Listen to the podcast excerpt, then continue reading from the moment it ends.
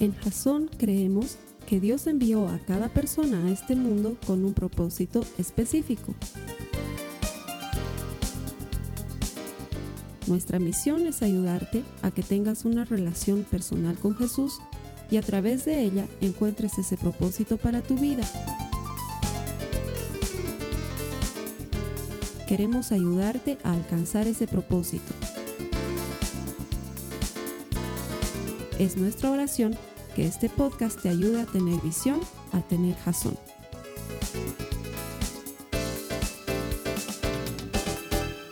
Gracias por conectarte, bienvenido a Jason. Todas las semanas colgamos aquí un servicio de domingo, una prédica de domingo y la transformamos en la prédica de la semana para ayudarte a ti a qué?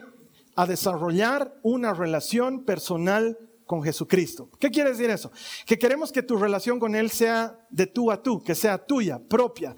Y para eso sembramos esto, la palabra de Dios en tu vida, porque estamos convencidos de que todo el que encuentra a Dios encuentra vida. Nuestro deseo, nuestra oración es que encuentres vida por medio de la eterna palabra de Dios. La ponemos aquí para ti gratis, para que tú también gratis la compartas a alguien más. ¿Qué te parece si nos das una manito y se la compartes a alguien que tú conozcas? Seguro la está necesitando y Dios va a llegar a su vida por medio de esto.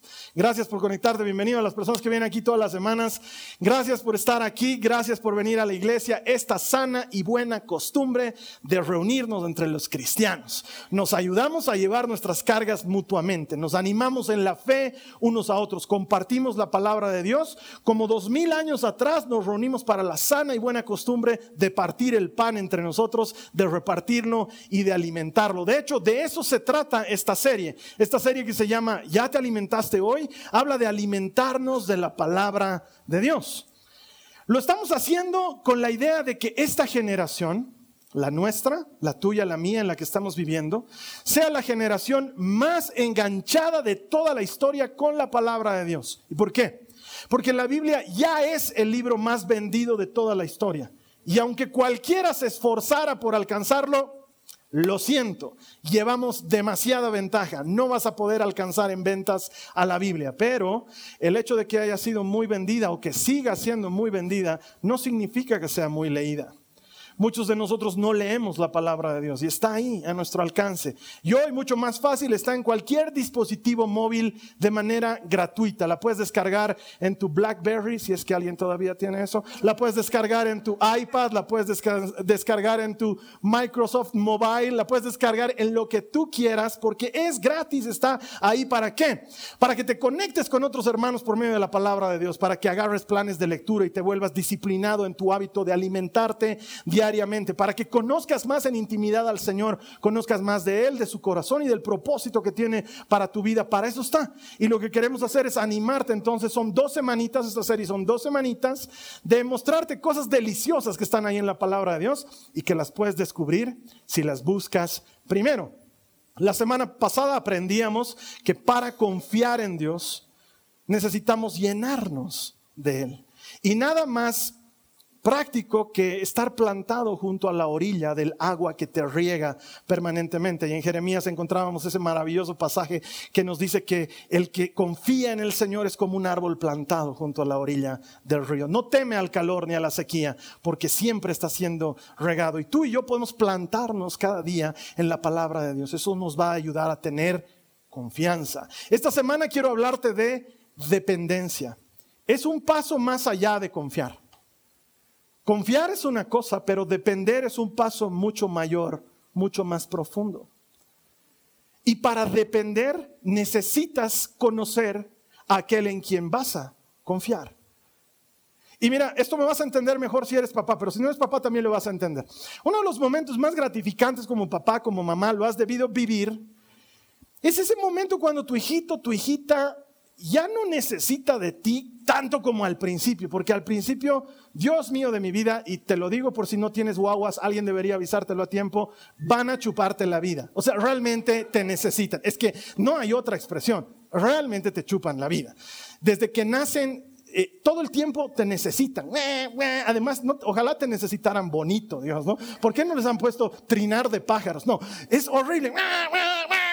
Te necesitan y te necesitan y te necesitan para alimentarse y te necesitan para bañarse, para estar limpios y te necesitan para desechar lo que se alimentaron, te necesitan, te necesitan, te necesitan. Pero llega un hermoso momento en el que después de un arduo entrenamiento, porque además no sucede de la noche a la mañana, hay que entrenarlos harto, llega un momento en que en lugar de que tengas que cambiar pañal, viene corriendo y te dice, eh, mamá o papá, baño, pipí, pipí, uh, Tú dices, gloria a Dios, en las alturas. Lo llevas al baño y ahora lo tienes que entrenar para que lo hagas solo. Pero ya por lo menos avisa, oye, ese es un paso gigantesco de independencia que tú lo celebras.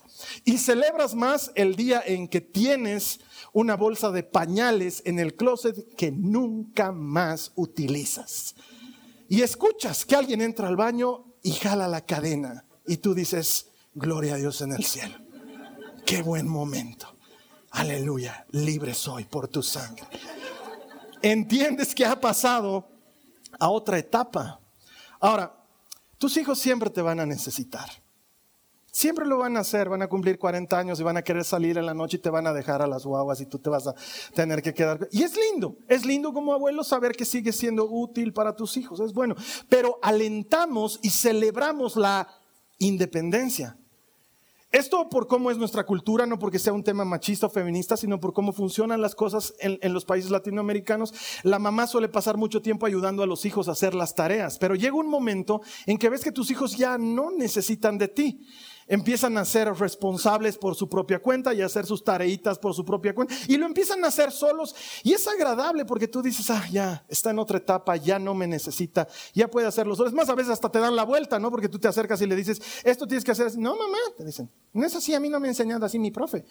Y de pronto tú ves que tu hijo sabe más que tú y te das cuenta que ya está en esa etapa de independencia en la que va a tomar sus propias decisiones y vas a tener que vivir con ellas va a tener que equivocarse y sufrir y consejo aparte, déjalo sufrir, es bueno que se entrenen para la vida, que salgan adelante de sus sufrimientos. Ah, se arregló con un chiquito que no te gusta, déjala, déjala que sufra, no le va a romper el corazón para siempre y va a hacerse más fuerte y vas a tener que vivir con su independencia.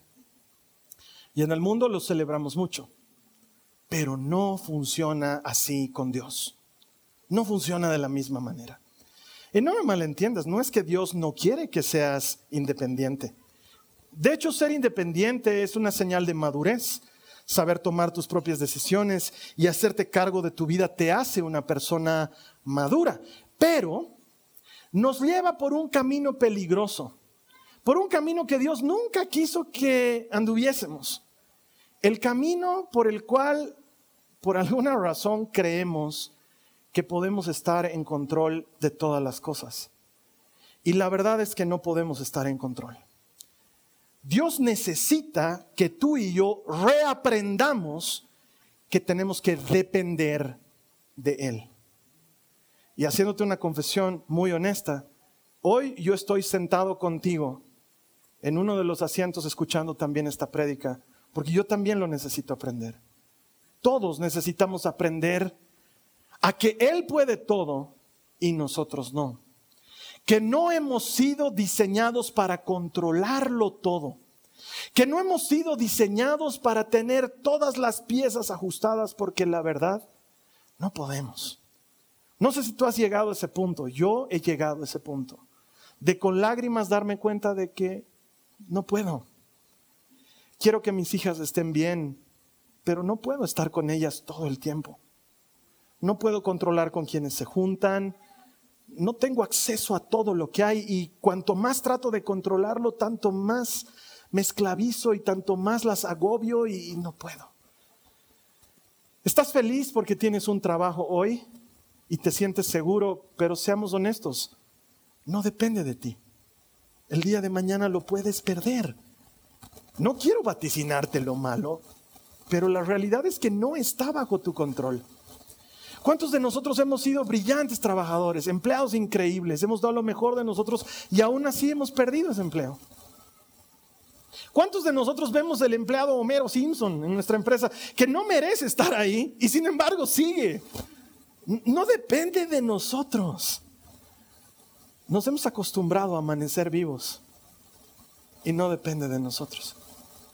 Y nos esforzamos por controlarlo porque luego te enfermas y tu mayor angustia es no despertar. Te enfermas y empiezas a pensar en si voy a seguir vivo y empiezas a mirar hacia el futuro y agota porque no podemos, no está en nuestro control. Necesitamos entenderlo para poder soltarlo y aprender a depender de quien sí lo puede controlar. Hay alguien que sí tiene el control. No es una frase cliché de predicación barata, es una realidad bíblica. Dios está en control. Él está en control de todo. Tú no puedes controlar a tu hijo o a tu hija cuando sale el fin de semana por la noche. Quisieras.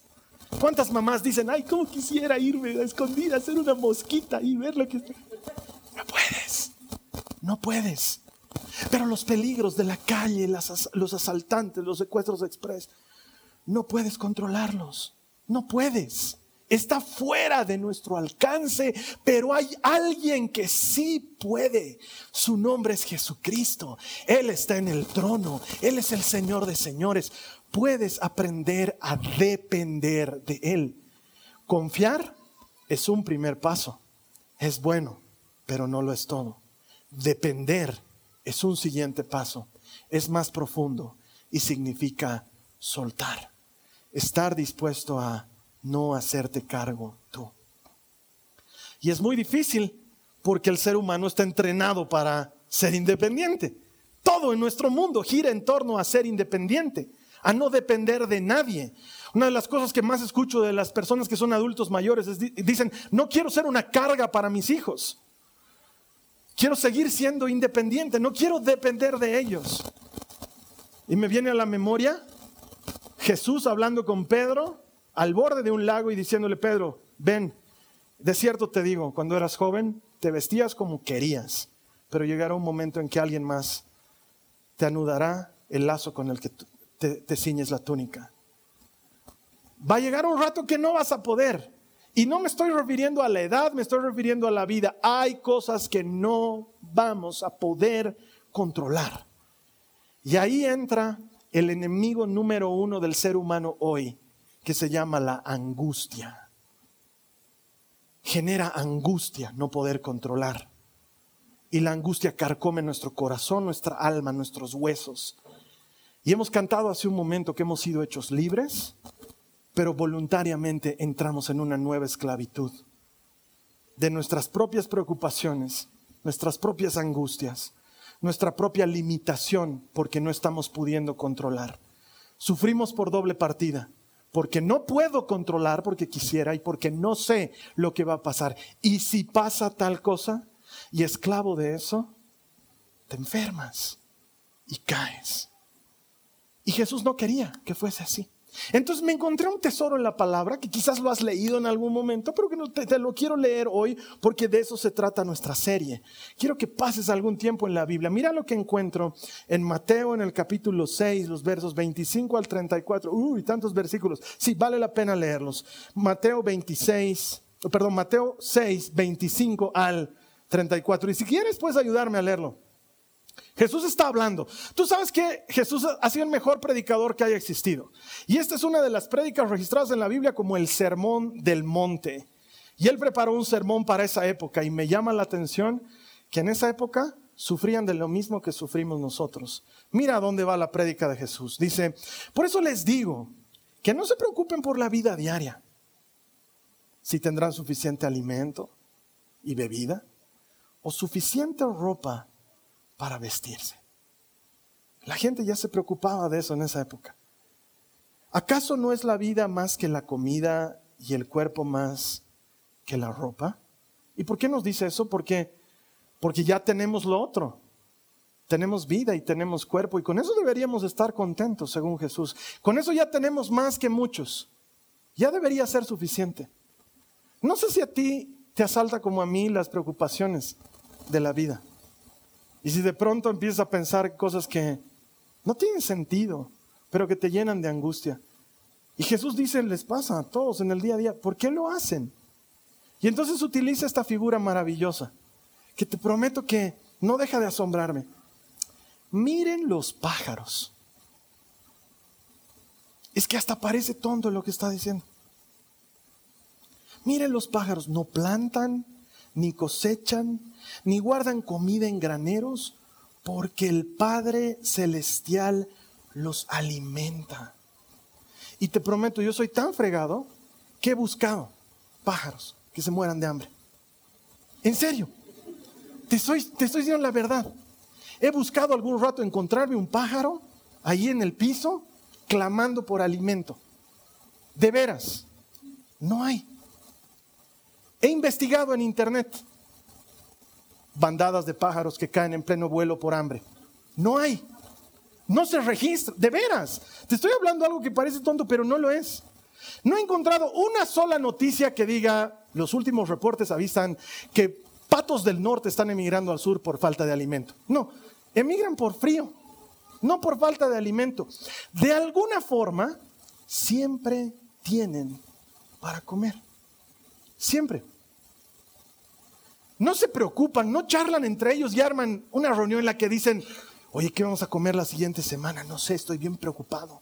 Hay una escasez de gusanos alarmante. Ojalá cuiden más el planeta porque los gusanos están acabando. No, es más, ni piensan porque ni buen cerebro tienen. No sé si alguna, de veras, alguna vez no te han dicho cerebro de pajarito, no te han dicho. es por eso, porque ellos solo abren la boca y entra comida. De alguna forma, ellos reciben alimento porque dice que el Padre Celestial los alimenta. Y a esto Jesús añade un sopapo y dice, y no son ustedes para Él mucho más valiosos que ellos. Y hay gente que publica en Facebook y dice, tanto más conozco a los humanos, tanto más amo a mi perro. Hay gente que ama más a los animales que a los humanos. Y te cuento que en, el parámetro de Dios nos, nos considera más importantes que los animales. Y a ellos no los deja sin comer. ¿Qué quiere decir de ti y de mí? Jesús está diciendo, en lenguaje actual, no sean opas. Eso nos está diciendo, no seas opa. Le importas, te ama. No puedes controlar ese asunto. No lo puedes controlar. Con desesperación vamos al supermercado y llenamos nuestra alacena de cosas que no comemos. Tú tienes ahí cosas que no has comido. Luego llega una época en la que ves la fecha de vencimiento y todo. Ese rato quieres comer. ¿Se habrá vencido? ¿Aguantará todavía? Es de hace dos meses, pero yo creo que aguanta, es seco. Porque vivimos angustiados. Vivimos anticipándonos algo que no ha ocurrido. Y sigue diciendo Jesús, qué hermoso es Jesús. Dice, ¿y por qué preocuparse por la ropa? Y ahí tienes que hacerme a culpa si tienes más de dos pares de zapatos. Miren cómo crecen los lirios del campo. Empieza a hablarte de otra soncera.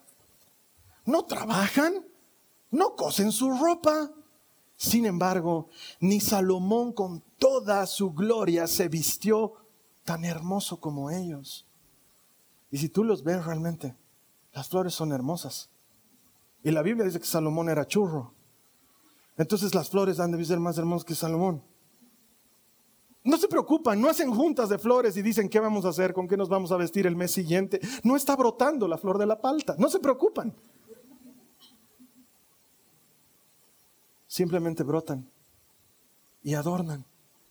Y Jesús sigue diciendo, si Dios cuida de manera tan maravillosa las flores silvestres que hoy están y mañana se echan al fuego, me encanta su aseveración. No dice tal vez, no dice quizás, no dice quién sabe, no dice siquiera si te portas bien. ¿Qué dice? Dice, tengan por seguro que cuidará de ustedes. Alguien más debería decir amén. Tengan por seguro, Él cuidará de ustedes. ¿Por qué? Cuando, cuando estés dudando, cuando te sientas que no sabes si Dios va a cuidar de ti o no, abrí la ventana y ve si hay flores. Si hay flores, Él va a cuidar de ti, porque si de eso está cuidando, tú eres más importante. Eso es lo que Él está diciendo. ¿Por qué tienen tan poca fe? Le interrumpe su prédica. ¿Por qué tienen tan poca fe? ¿Qué tiene que ver esto con fe, Señor? La fe es confianza, pero también es dependencia. Es cuando aprendes que tu vestido, lo que traes hoy puesto, no viene de ti, viene de alguien a quien le importas mucho se preocupó de ti. Hoy desayunaste. Porque Él quiere que desayunes. ¿Y mañana? ¿Qué te importa de mañana? Eso es lo que dice Jesús. Ese es el problema. Es como mi María Joaquina, ¿qué vamos a comer mañana? Comida. Es la respuesta estándar de la mamá ochentera. ¿Qué vamos a comer mañana, mamá? Comida. Es lo que siempre hay en la casa. Comida. Y te va a gustar y va a ser buena. Vivimos pensando y eso es poca fe, según Jesús. Así que no se preocupen por todo eso diciendo qué comeremos, qué beberemos, qué ropa nos pondremos. Esas cosas dominan el pensamiento de quienes? De los incrédulos. Pero su Padre Celestial ya conoce todas sus necesidades. Te he dicho que yo estoy sentado a, tu lado ahorita escuchando la prédica. Lo que yo haría ahorita es decirle al que está a mi lado, Dios conoce todas tus necesidades. Ayúdame y díselo de mi parte porque yo físicamente no estoy. Pero díselo en serio. Algunos lo toman a broma, ¿eh? díselo en serio. Es una palabra profética, es una palabra de bendición. Díselo otra vez, con seguridad. Dios conoce todas tus necesidades. Él las conoce. Busquen el reino de Dios por encima de todo y lleven una vida justa. Y Él les dará, ¿qué dice? Todo lo que necesiten. Todo. Así que no se preocupen por el mañana. Porque el día de mañana traerá sus propias preocupaciones. Mira, ¿te das cuenta que Jesús no te dice no te preocupes por el día de hoy? Te dice que no te preocupes por el día de mañana. El día de hoy tiene sus líos y vas a tener que enfrentarlos. Por eso dice, los problemas del día de hoy son suficientes por hoy. Solo no te preocupes por mañana. Y mientras el mundo entero a nuestro alrededor nos enseña a ser independientes, Jesús viene y nos dice, no es así, necesitas ser dependiente. Mientras el mundo entero te dice, tú puedes, Jesús te dice, no, pero conmigo sí puedes. Necesitas aprender a depender de mí. Solo no puedes. Conmigo todo lo puedes. Lejos de mí te secas. Conmigo das mucho fruto. Todo pámpano que en mí no está pegado, se bota y se quema y se seca. Pero el que permanece en mí y yo en él, ese da mucho fruto. ¿Qué dice Jesús? Tienes que aprender a depender otra vez. Tienes que aprender a depender. Ya lo has intentado. ¿Con cuántas noches de desvelo? Contame. Aquí entre nosotros, sinceramente. ¿Con cuántas noches de desvelo has logrado pagar el crédito del banco? ¿Con cuántas? Avísame para que me desvele un poco más o sepa si ya he cubierto la cuota. No se puede. ¿Con cuántas lágrimas de amargura has hecho desaparecer el dolor que tienes en la espalda? ¿Con cuántas? Dime para que siga llorando para ver si ya cubrí la cuota. ¿Con cuántas? No podemos. No podemos. No depende de nosotros. No depende del médico. No depende de la medicina. No las menosprecio. Ayudan, pero no dependen de ellas. Hay personas a las que Neuril le funciona y hay personas a las que Neuril no les funciona. No depende de la medicina. Pero hay alguien que sí tiene el control y su nombre es Jesucristo. Entonces lo que debería estar pasando por tu mente en este momento es, ok, ¿cómo lo hago? ¿Cómo hago para depender verdaderamente de Dios? Y quiero ser bien práctico. No quiero irme por las ramas. Quiero darte algo que te sirva prácticamente, de forma práctica y sencilla. Primero, número uno. Jesús está hablando en una de sus prédicas y dice, Está hablando de botar demonios y dice, cuando se saca un espíritu inmundo de una persona, este espíritu vaga por lugares secos, no encontrando reposo, agarra siete más como él y dice, regresaré a donde estaba antes y vuelve y la condición de aquel individuo es peor que antes, dice Jesús. Y me llama la atención lo que nos dice sobre el lugar por donde vaga este espíritu inmundo. Dice que vaga por lugares secos. Y luego la misma Biblia te dice que cuando Jesús fue tentado por Satanás, no fue tentado al borde de la playa, No fue tentado en un vergel. Dice que fue tentado en el desierto, en un lugar seco. Lo que la Biblia nos está diciendo es que el lugar donde el enemigo opera mejor es en el lugar seco. Y ahí es donde te quiere llevar. Porque el árbol que está plantado junto a las corrientes del río, ese no teme la sequía ni le preocupa el calor porque está en un lugar mojado, húmedo. Pero cuando no estás sembrado en su palabra, es muy fácil que el enemigo, a, fuerza de mentiras y de preocupaciones, te lleve a un lugar seco, donde todo se ve seco, donde parece que no hay esperanza, donde te invaden los pensamientos de, ¿y si pasa esto? ¿Y si esto ocurre? ¿Y si no lo logro? ¿Y si? Y ahí todo se ve seco. No vayas ahí. No te juntes con gente seca.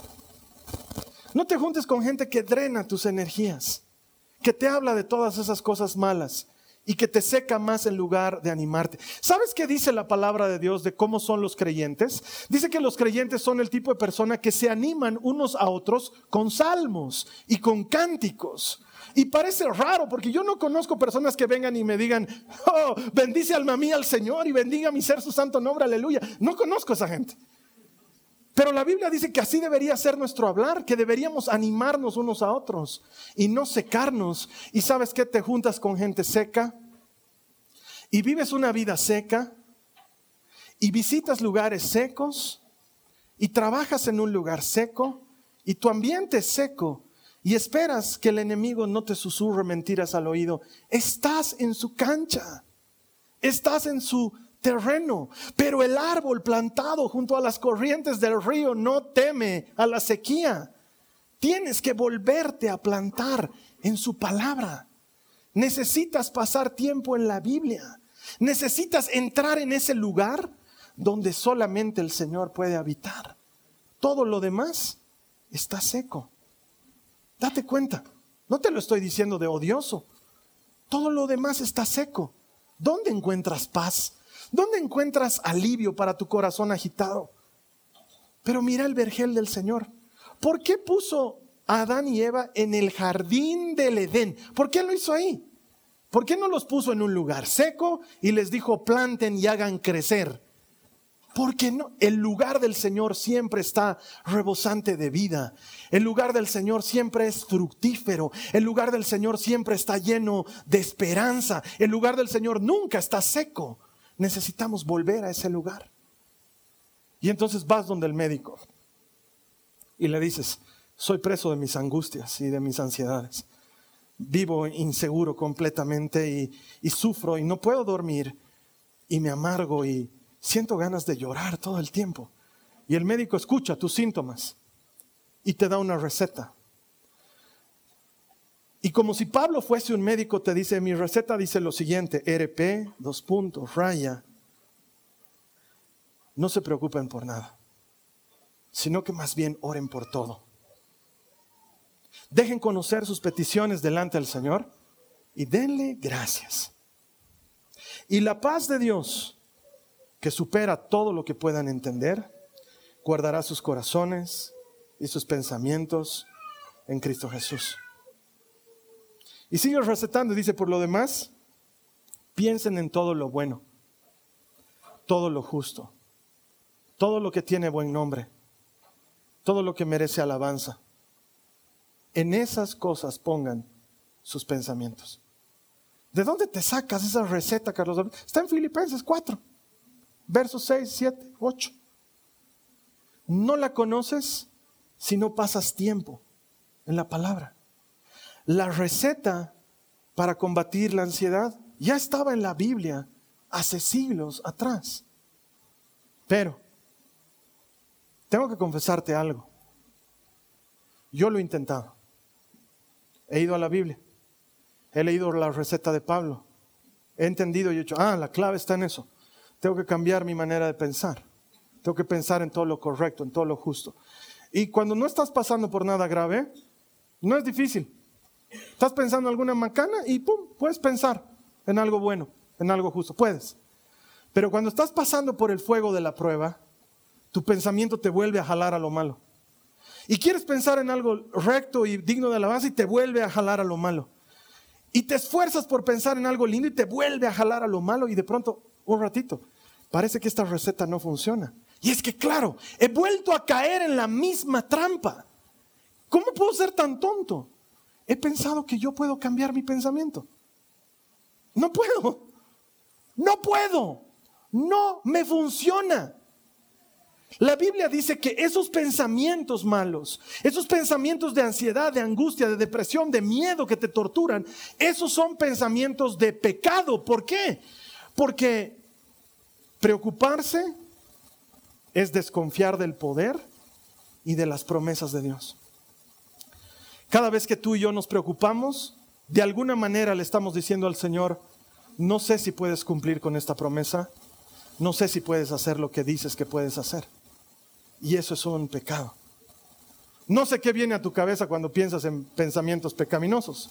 Cuando digo pensamientos pecaminosos, ¿qué, ¿qué, viene a tu cabeza? No sé, a lo mejor el calendario del llantero que tiene un modelo y aceite para, no sé, para, a lo mejor para ti eso es pensamiento pecaminoso. O a lo mejor pensamiento pecaminoso para ti es, no sé, la caja registradora del mercado sin nadie que la vigile. O, no sé, para ti pensamiento pecaminoso a lo mejor es la bomba de gasolina descuidada donde tú puedes poner el monto que quieras sin que la que carga se dé cuenta. No sé qué es pensamiento pecaminoso. A lo mejor pensamiento pecaminoso para ti es eh, tu vecino sacando a pasear el perro sin camiseta. No sé qué sea pensamiento. Eso es culpa de Jason Momoa últimamente. Todo eso es pensamiento pecaminoso. No sé. Pero la Biblia dice que pensamiento pecaminoso es no confiar en sus promesas, no confiar en que Él puede. Y a eso nosotros le llamamos preocuparnos. Porque si crees que Él de veras puede, ¿de qué te preocupas? Si creo que Él va a cumplir su promesa, ¿por qué me angustio? Y David lo sabía. Y por eso se reclama a sí mismo. ¿Por qué estás angustiada, oh alma mía? ¿Por qué estás abatida? Confía en el Señor, espera en Él. Él solito se predica. Porque la receta está ahí en la palabra. ¿Sabes qué? No puedes, pero Dios sí puede. Entonces, ¿qué tienes que hacer? Ir a meterte en su palabra. Y entonces encuentro que yo no puedo solito cambiar mis pensamientos. Pero ¿qué hago? Me meto en la Biblia y empiezo a leerla. Y paso unos 20 minutos. No me he dado cuenta. Me he comido una gran porción. Y mi mente ha cambiado. Ya no estoy pensando en lo que estaba pensando antes. Eso me hace recuerdo a un hermano años atrás que me decía, debes leer la Biblia como cuando uno come, hasta que te sientas satisfecho. Lee y lee hasta que te sientas saciado. O como me enseñaban cuando era más chico y me decían, tienes que leer la Biblia sin parar hasta que sientas que has terminado. Y yo le decía, pero no estoy entendiendo. ¿Qué te importa? Me decía. Si no estás leyendo para entender, estás leyendo para llenar tu espíritu. Deja que el espíritu se alimente. Tarde o temprano vas a entender. Y funciona. Te metes en la Biblia y la lees, y la lees, y la lees, y la lees. Y ahí está esta nuestra maravillosa aplicación, esta que han hecho nuestros amigos de Life Church, que está gratis. Te metes a un plan de lectura y eliges. Hay planes de amor, hay planes para encontrar pareja. Hay planes para solucionar problemas con la pareja. Hay planes para paz. Hay planes para angustia. Hay planes de finanzas. Hay planes para los que tienen hijos. Hay planes para los que quieren devolver a los hijos. Hay planes para los que... Hay planes para todos. Y te metes. Agarras un plan y tomas el buen hábito de alimentarte en su palabra todos los días. De alimentarte en su palabra todos los días. No solo el domingo, no solo el día de mi compartimiento bíblico, leo su palabra todos los días. Una porción todos los días. ¿Por qué? Porque tener buena actitud en los momentos fáciles, cualquiera puede, hermanos. Cualquiera puede tener buena actitud en los momentos en los que la vida está funcionando. Pero ¿qué pasa cuando estás pasando por el fuego? ¿Cómo mantienes tu buena actitud? ¿Cómo mantienes tu confianza? ¿Cómo lo transformas en dependencia cuando estás pasando por el fuego? No puedes.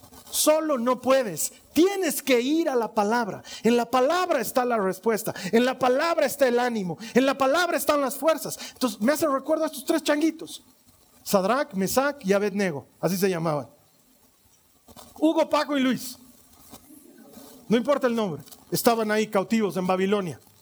Habían recibido nombre de babilonios. Resulta ser que Nabucodonosor, que los tenía trabajando para él, manda hacer una estatua y hay que hincarse ante la estatua de Nabucodonosor cuando escuchen los sonidos de la música. Y estos tres muchachos no se hincaban. ¿Por qué? Porque ellos no se iban a hincar ante un ídolo porque habían dado su obediencia al Dios vivo. Entonces los chismosos van y le cuentan a Nabucodonosor y les dicen, ahí están pues los que te caen también. Ahí está tú, Hugo, Paco y Luis. No se hincan delante de tu estatua. Y él dice, ¿en serio? Sí, no se hincan. Los manda a llamar. Él los quería de verdad y les dice, ¿qué pasa? Brochis. ¿Por qué no sé? Hoy he hecho mi estatua. Tan bonita me ha quedado. Y mis bros, no sé, oigan, no me hagan eso. ¿Saben qué? Les tengo una noticia. Se tienen que hincar. Es la ley. Porque si no, los mato. Y me encanta la respuesta de ellos. Esto se llama dependencia. Es un paso más allá de la confianza. Es entregarle a Dios y decirle, yo no puedo controlar. Ellos le dicen, Nabucodonosor, no nos vamos a hincar delante de la estatua. Y si nos quieres matar, tienes que saber una cosa. Nuestro Dios es grande y poderoso. Y Él nos puede librar de tu mano. Y aquí viene la dependencia. Pero aunque Él decidiera no librarnos de tu mano y por no hincarnos muriésemos, igualito no nos vamos a hincar. Porque una cosa es decirle a Dios, Señor, yo confío en que me vas a dar el Hijo por el cual tanto estamos orando. Y otra cosa es decirle al Señor, pero aunque no me lo des, igual sigo confiando en ti. Una cosa es decirle al Señor, Señor, yo confío que te vas a llevar la enfermedad y que este dolor va a pasar. Pero otra cosa es decirle, pero aunque no te la lleves, Señor, yo sigo confiando en ti. Yo no me separo de tu lado. Una cosa es decirle, Señor, yo sé que me vas a hacer justicia y me vas a devolver lo que mis enemigos me han quitado. Pero otra cosa muy diferente es decirle, pero aunque no me lo devuelvas, yo voy a seguir a tus pies adorándote porque te he seguido no por esto, sino por quien eres tú. Eso se llama dependencia. Y no me malentiendas, no quiero que te pase nada malo pero no sabes lo que es depender hasta que no pasas por el fuego. Cuando ahí dices, ya no estoy en control, no sé si van a encender el horno o no, no puedo determinar si el calor va a ser mucho o no, y no puedo hacer nada para cambiar la idea de este matón. Y entonces lo dejas en manos de Dios.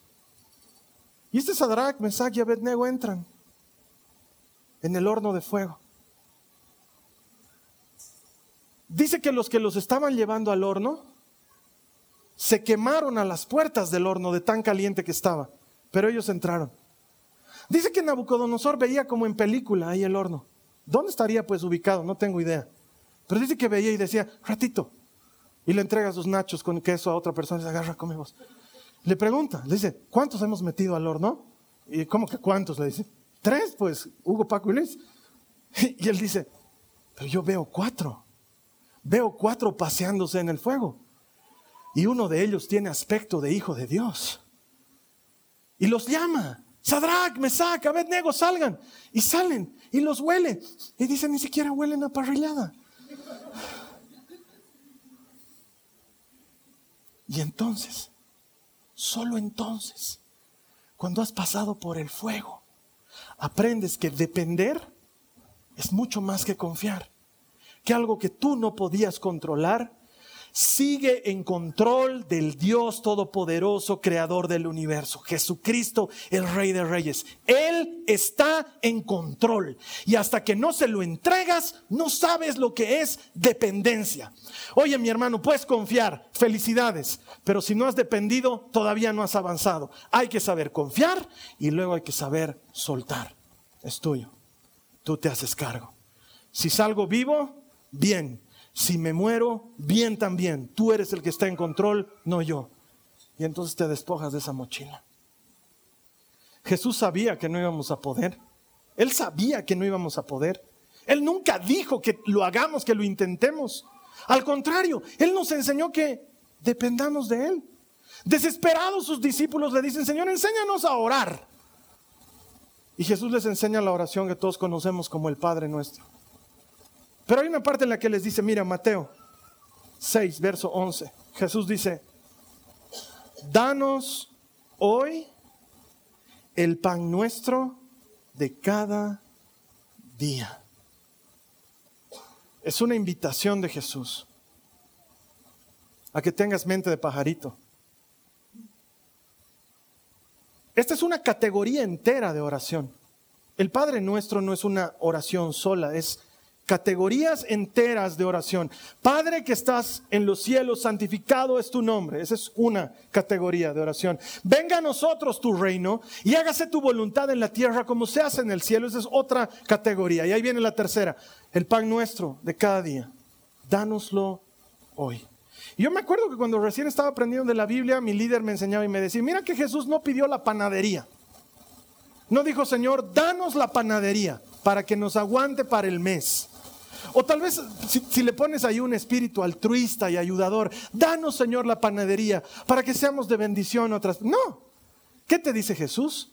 Pedí el pan hoy, porque es para hoy, no para más.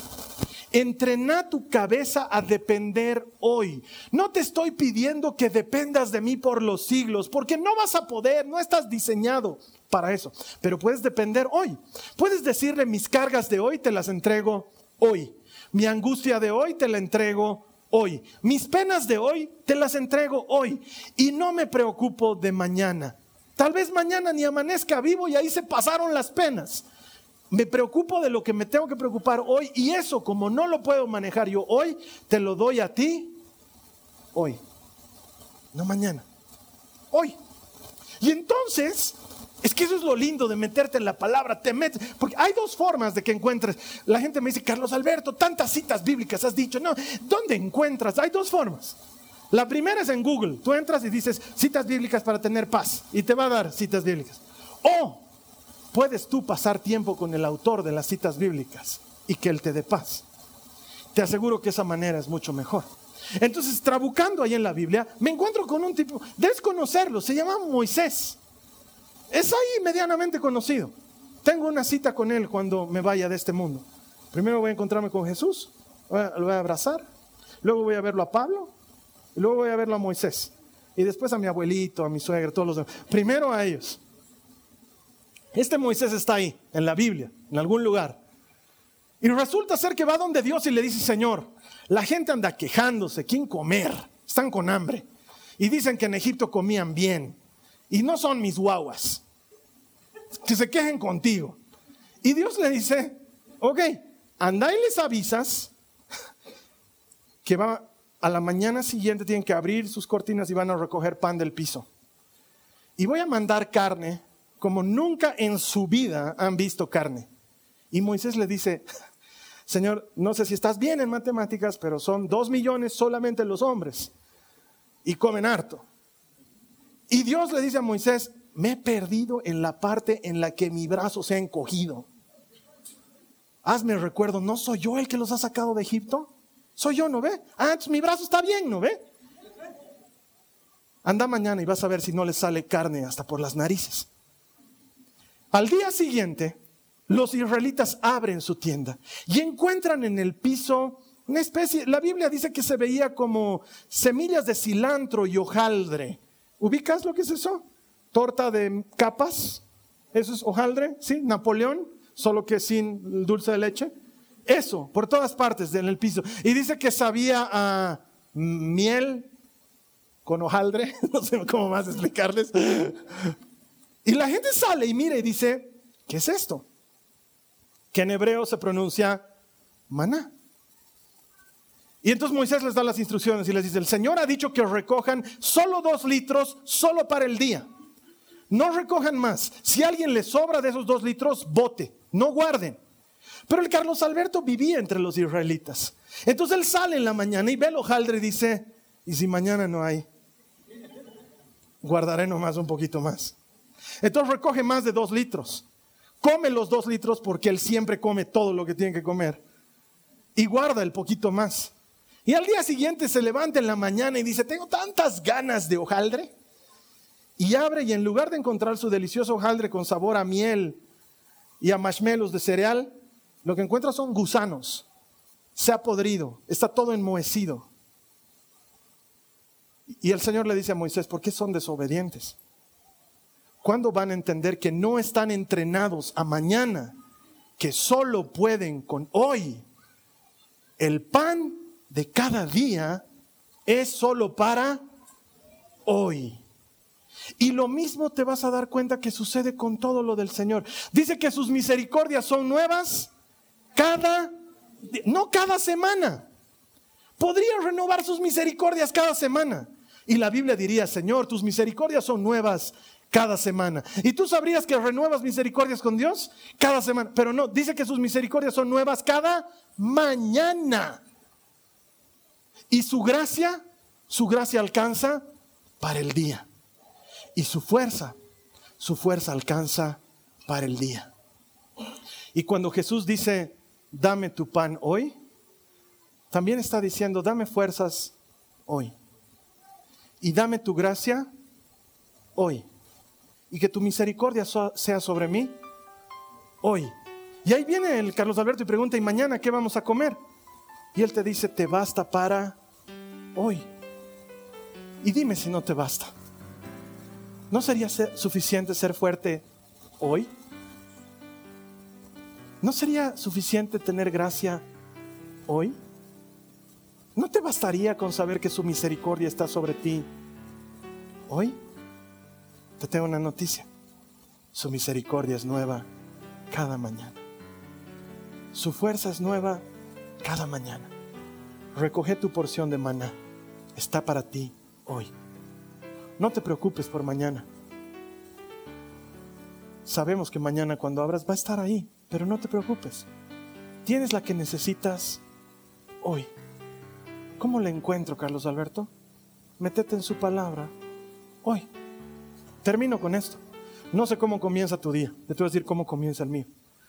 Abro mis ojos, adquiero conciencia de que estoy vivo y despierto. y lo primero que suena en mi cabeza es una canción, la misma siempre. Y no es la canción de la propaganda de Colgate. Siempre suena, mi corazón entona esta canción. Siempre, todos los días. He intentado cambiar de canción, no puedo. Me despierto y cuán grande es Él. Es lo primero. Tomo una bocanada de aire porque la necesito y lo primero que abro es mi Biblia, es lo primero. Y leo lo que el Señor dice para mí ese día. Y esa es mi porción de maná y me aguanta para todo el día. Todo el día estoy comiendo esa porcioncita de maná. Y cuando siento que está faltando, vuelvo a abrirla y vuelvo a comer mi porcioncita de maná. Y me aguanta todo el día. No sé si mañana va a haber maná, no sé si mañana despertaré con la canción, no sé si mañana despertaré. Pero sé una cosa, hoy he tenido mi porción de maná. Estoy contento, estoy satisfecho, estoy agradecido, tengo fuerzas, he sido bendecido, el Señor me ha mirado con agrado. ¿Qué más puedo pedir? Hoy tengo lo que necesito para hoy. Y mañana, ya veré lo que hago mañana. Hoy me tocó mi porción para hoy. Y tú tienes tu porción para hoy. ¿Qué te parece si ahora le damos gracias al Señor por esa porción de hoy. Y le entregamos la preocupación de mañana y aprendemos a depender. Ya no yo, Señor, tú. He aprendido que con mañana no puedo, pero hoy tengo lo que hace falta hoy. Te voy a invitar a que cierres tus ojos. Necesito que seas completamente honesto y que hagas un ejercicio de fe y que le digas al Señor conmigo, Señor Jesús, te confieso que estoy viviendo prisionero de mis angustias y de mis preocupaciones. Y no quiero vivir más así. Quiero aprender a depender. ¿Quién aquí quiere aprender a depender? Levanta tu mano, dile conmigo, quiero aprender a depender. Por eso hoy suelto mis cargas, las dejo a tus pies, mi angustia por mañana, mi preocupación por el futuro, mi incertidumbre por lo que vendrá, lo dejo hoy a tus pies y tomo mi porción de hoy, mi pan de este día. Tú eres mi pan, me alcanzas para hoy. Tengo fuerzas hoy Estoy agradecido hoy. Tu misericordia es nueva hoy y me basta, me es suficiente. Te doy gracias, la recibo en el nombre de Jesús. Amén. Te invito a que no dejes esto, que hagas este desafío que te planteé la semana pasada. Búscate la aplicación de Biblia, métete un plan bíblico, búscame, estoy allá adentro, Carlos Alberto, seremos amigos. No te ofrezco ser tu amigo en Facebook, pero sí voy a ser tu amigo en la Biblia. Búscame ahí adentro, leeremos la Biblia juntos, nos plantaremos junto a la corriente del río, aprenderemos a depender. Después de todo, si las aves no se mueren de hambre, ¿por qué tú y yo tendríamos que pasar por algún problema? Él lo ha prometido, lo ha dicho por seguro, Él no te fallará. Te voy a estar esperando aquí la siguiente semana. Entre tanto, ¿qué tal si le compartes este mensaje a alguien más, así gratis como debe ser, para que la palabra de Dios llegue al que necesita esa porción de pan hoy? Y luego juntos vamos a celebrar. Eso va a suceder en algún momento. Vamos a estar reunidos todos los que hemos crecido en esta palabra y los que nos hemos alimentado de este alimento. Y vamos a celebrar que todo el que encuentra a Dios encuentra vida. Espero aquí la siguiente semana. Que el Señor te bendiga. Esta ha sido una producción de Jason Cristianos con Propósito. Para mayor información sobre nuestra iglesia o sobre el propósito de Dios para tu vida, visita nuestro sitio web www.jason.info. Allí encontrarás muchos recursos para animarte en tu relación con Dios, enseñanzas, nuestro blog, prédicas y mucho más. Te lo deletreamos www.jazon.info on.info. También puedes visitarnos en nuestro sitio en Facebook www.facebook.com barra Que Dios te bendiga abundantemente. Muchas gracias.